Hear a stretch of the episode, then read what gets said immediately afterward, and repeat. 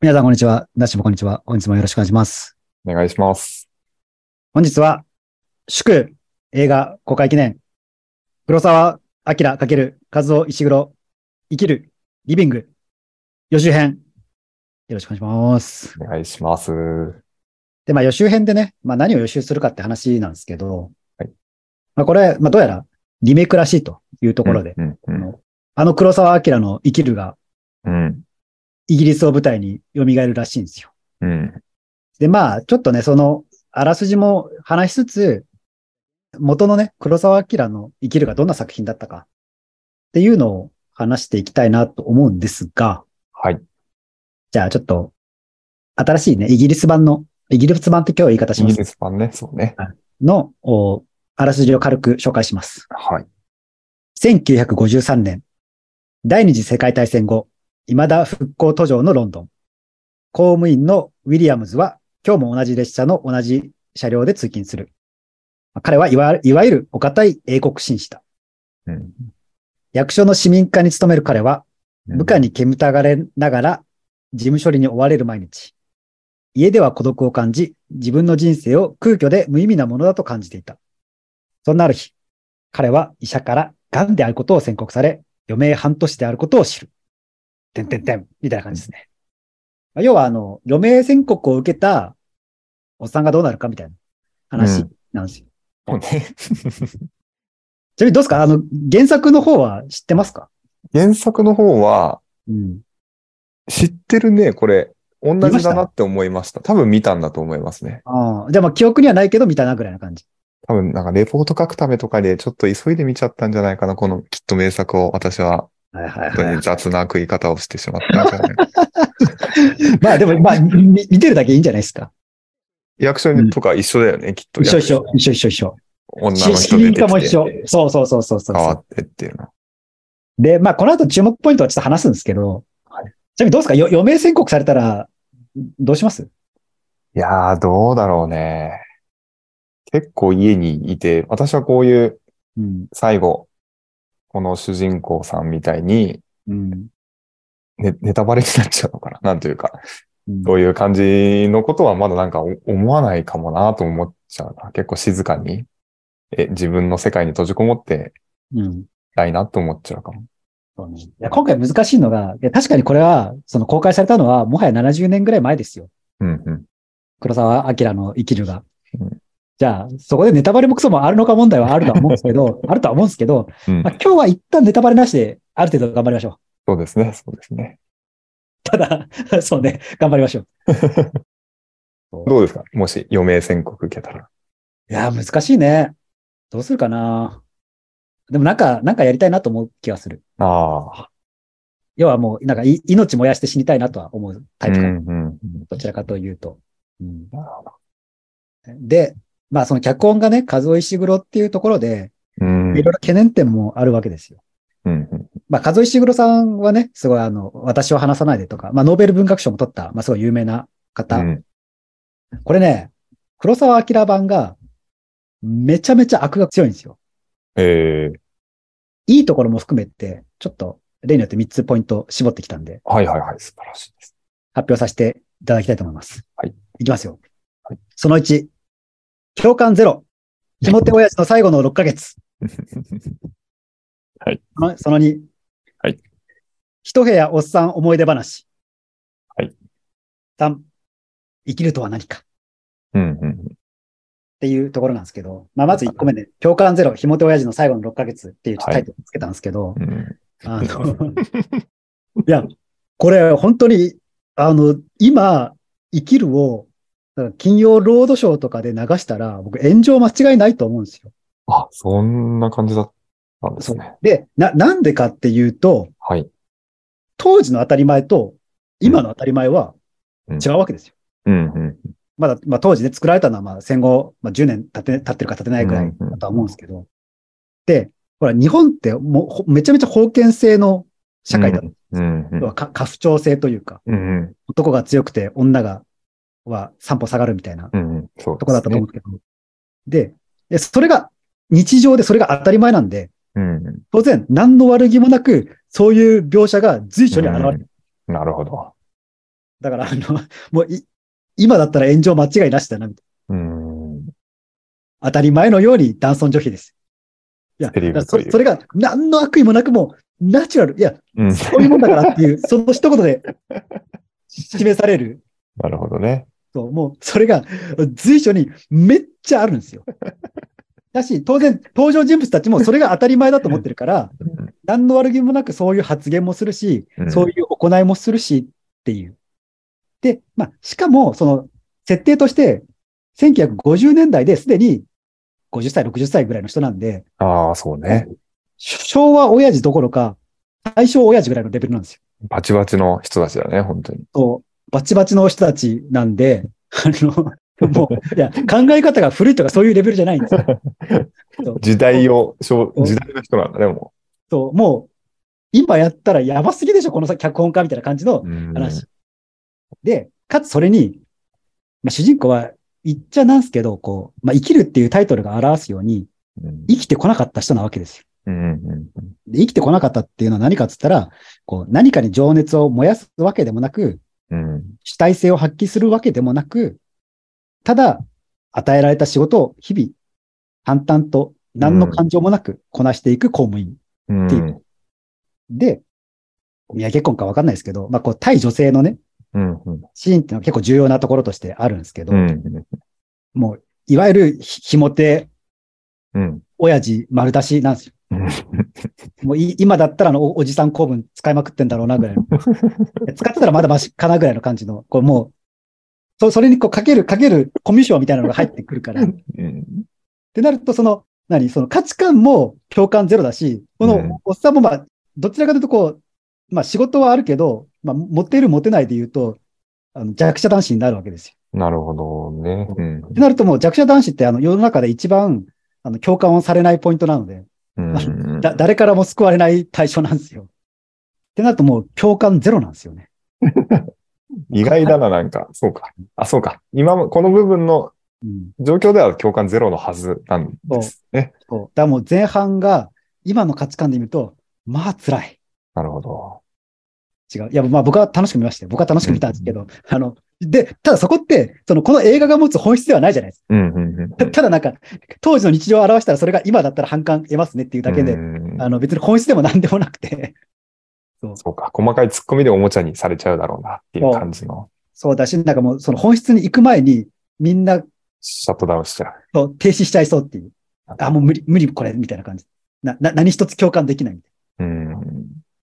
ていうのが、れ令和になって公開されるわけじゃないですか。なるほど、そこ。どそう。で、和尾石黒脚本なわけじゃないですか。ううんうん。そこがどう変わってるかがまずポイントだなっていう。どうですか？これなかなか興味深い注目ポイントじゃないですかい。や、注目ポイントですね。うん。だってもうなんか、あの、元のやつはもうなんか、若若い女の子とデートするのがすごい楽しいみたいな話があるんですよ。うんうん。でも、一歩間違えれば今でいうパパ活みたいなもんじゃないですか。なるほどね。です。で、それを主人公に据えてんですよ。共感の対象として、当時の。これは難しいよって、今だったら。どう書くんだろうね。英国紳士だからね。和夫さんの書く石黒さん、英国紳士っていいもんね、なんか。しかもね、僕の好きなイギリス人の俳優の方なんです、今回の主人公が。アバウトタイムっていうね、僕の好きな作品があるんですけど、はいはい。まあ、それでお父さん役だった人で、なんか僕の考える知的な英国紳士って感じです。うん。だからこれはね、紐手にはならないんじゃないかなっていう想像はしてる。うん。うん。し、そこはちょっと現代の価値観だともう、うん無理かなっていう、そこを。ひも手要素は。そう、もう、もう現代ではマジでいろいろ、コンプラどころじゃないアウトで。マジでやばかった。半端ないよ。逆に見てほしい。そうか。もうだから突っ込みながら見てほしい、みんなで。しかも本当に、やっぱ黒沢映画あるあるかもしれないですけど、もう字幕がないと日本語の聞き取りも難しいんですよ。っうんうん。ていうね。じゃあ次行きますね。はい。はい。一部屋おっさん思い出話なんですけど、うんまあこの原元のね、黒沢版のクライマックスがうんどういうシーンかというと、まあちょっと経緯は伏せるんですけど、最後のクライマックスが、まさかの一部屋に9割男性ね。だなんでもおっさんって言っちゃいますけど、うんおっさんがただ思い出話をするっていうのがクライマックスなんですよ。うん。うん。この作品のね。うん。まあ前半後半で言うとね、まあ後半のメインみたいな。うん。いや、なかなか挑戦的な作品ですよね。ね、思い切ってるだろうね。うんいしかも、これさっき言うとなんか個人の話っぽいじゃないですか。うんうんまあこのね、主人公の人が余命宣告されてどうかみたいな話だと思うんですけど、ただその黒沢版にはもう一つテーマがあって、そのう裏というほど隠してもいないテーマが、あの、官僚主義の批判なんですよね。ああ、そうかね。そうだ、なるほど。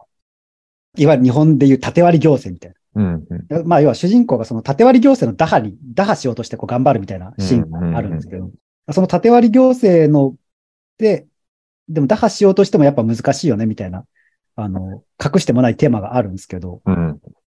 だから、そこもなんか意外な感じしますよね。なんかヒューマンかと思えば、ちょっと社会風刺ががっつり入ってるというか、まあ、し、そうだよね。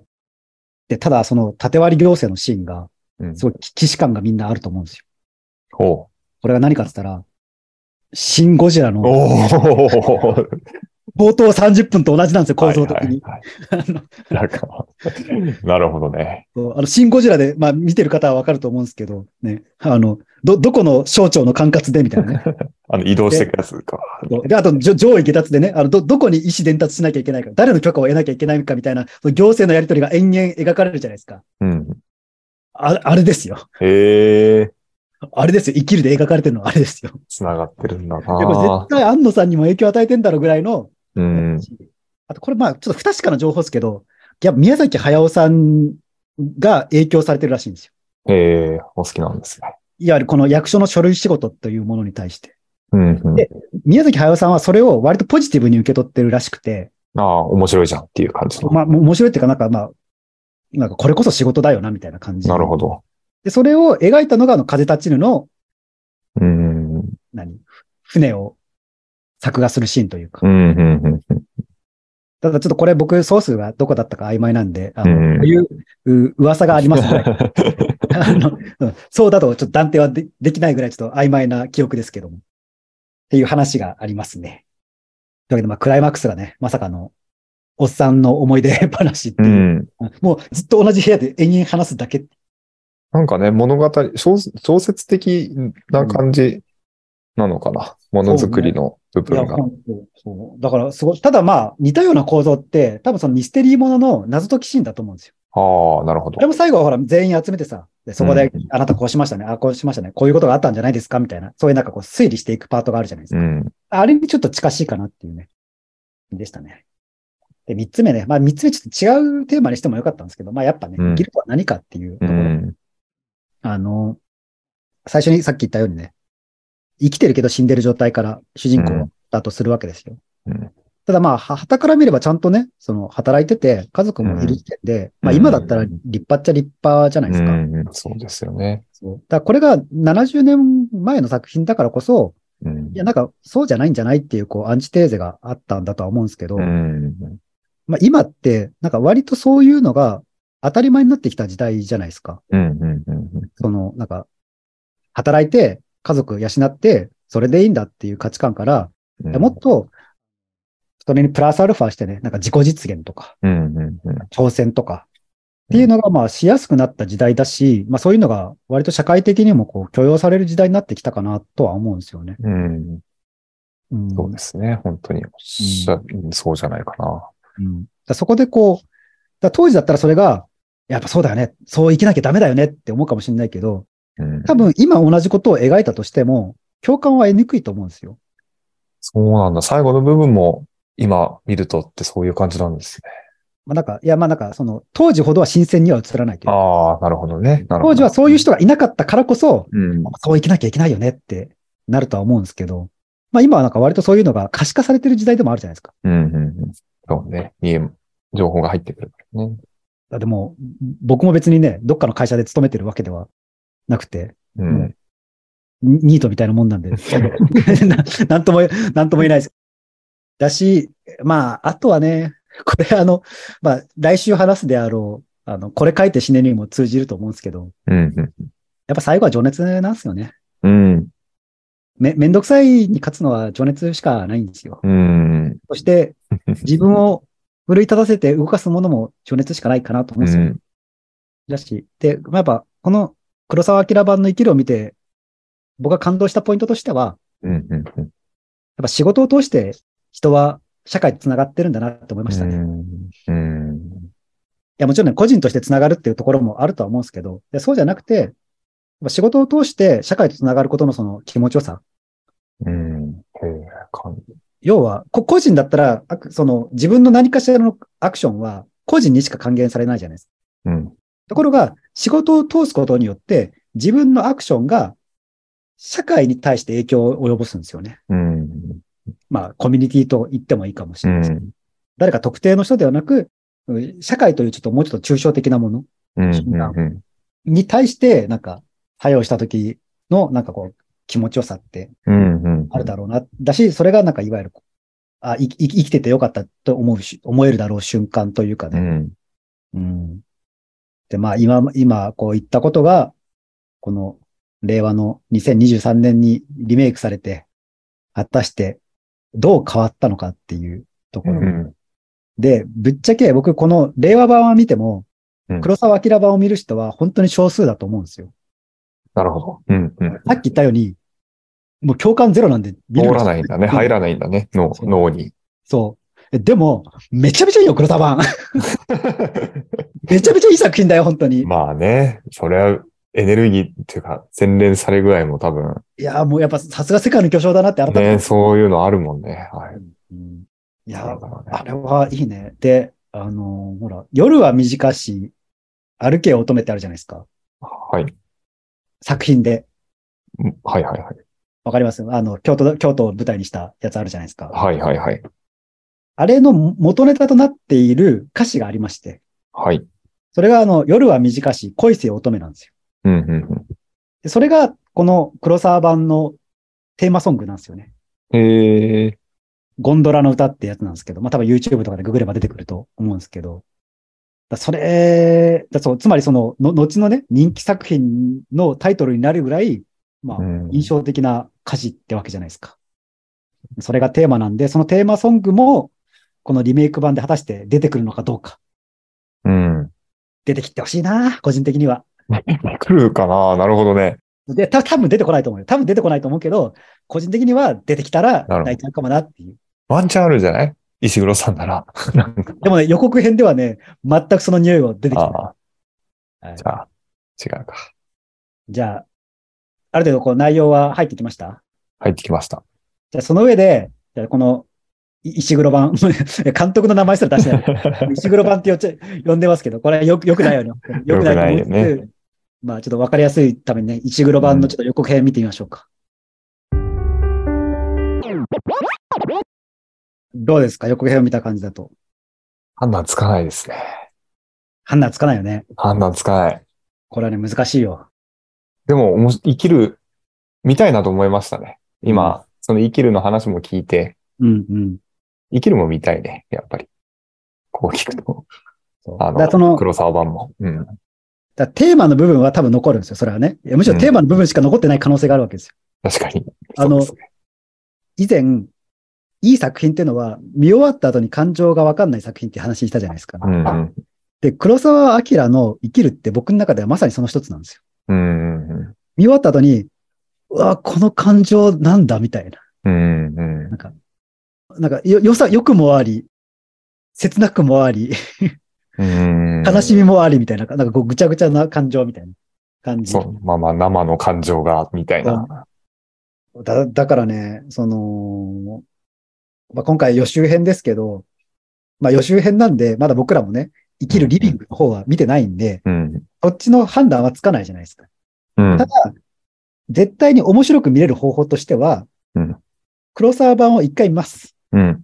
そうにね。2時間20分あるのでちょっと長いんですけども、分け分けてもいいです。前半後半で。で、ささっき言ったように、前半は多分しんどいと思います。共感ゼロです。今の価値観だと。でもちょっと後半面白くなるんで、ちょっと我慢してみてください。で、その上で、じゃあそれが、和尾石黒版でどう変わったかっうん。ていう風に見れば、そのリメイク版が面白かろうが、そうでもなかろうが、楽しく見れるんですよ。僕としては、その見方をお勧めしたい。なるほど。え、生きる元から、もう、元から見ててって変な言い方だけど、もうずっと大好きな映画でっていう人がうん。楽しいでしょうね。逆に見るの。確かにね。それこそ。確かにね。いやいやいやいや、そうね気。持ちで。でも元から見てる人は多分人生で何回も見てんだろうなって作品。ああ、好きで。っていうぐらいなんかこう、い生きる活力がもらえる作品というかね、うん。タイトルにい偽りなしというか。あとね、まあでも冒頭のシーンはあの、シンゴジラ好きな人には見てほしいな。縦割り、縦割りの元祖やみたいな感じのね。だからえ映画黎明期じゃないですか、言って。うん。うん日本映画の黎明期というかね。いやー、見てほしいな。えー あの元の方をね、元の方を見たら、元の方を見て、新しい方を見てほしいなっうんうん。て感じですけど、どうですか？見見たくなりました？見たくなりましたし、元見てから見ようかなって、やっぱりね思いましたね。あ、よかったです。で、これちょっとね、まあ公開直後に行かなくていいとは思うんですけど、どっかのタイミングで、この感想編は4月中に出出しましょそうですね。う。はい。っていう感じでいいですか？はい。はい。そう、でまとめとかはまだね、見てないから。そうね。そう。いや、もうまとめは皆さんぜひ、しんどいという前提で、黒沢明版を見て、皆さん、あの、YouTube、皆さんの大好きな YouTube と、ああアマプラでもいいですけど、300円で見れますよ。お、300円で。名作が300円でね。もう、ススタバのコーヒーより安いじゃないですか。300円で見れるんで。ちょっと字幕がついてないと厳しい、多分ヒアリングが厳しい作品だとは思うんですけど、なるほど。だと思うんで、えーぜひ見て、映画リビング見た上で、感想編一緒に聞いていただければと思います。そんな感じで大丈夫ですかね？はい。はい。いいんじゃないでしょうか。ありがとうございます。というわけで本日もありがとうございました。ありがとうございました。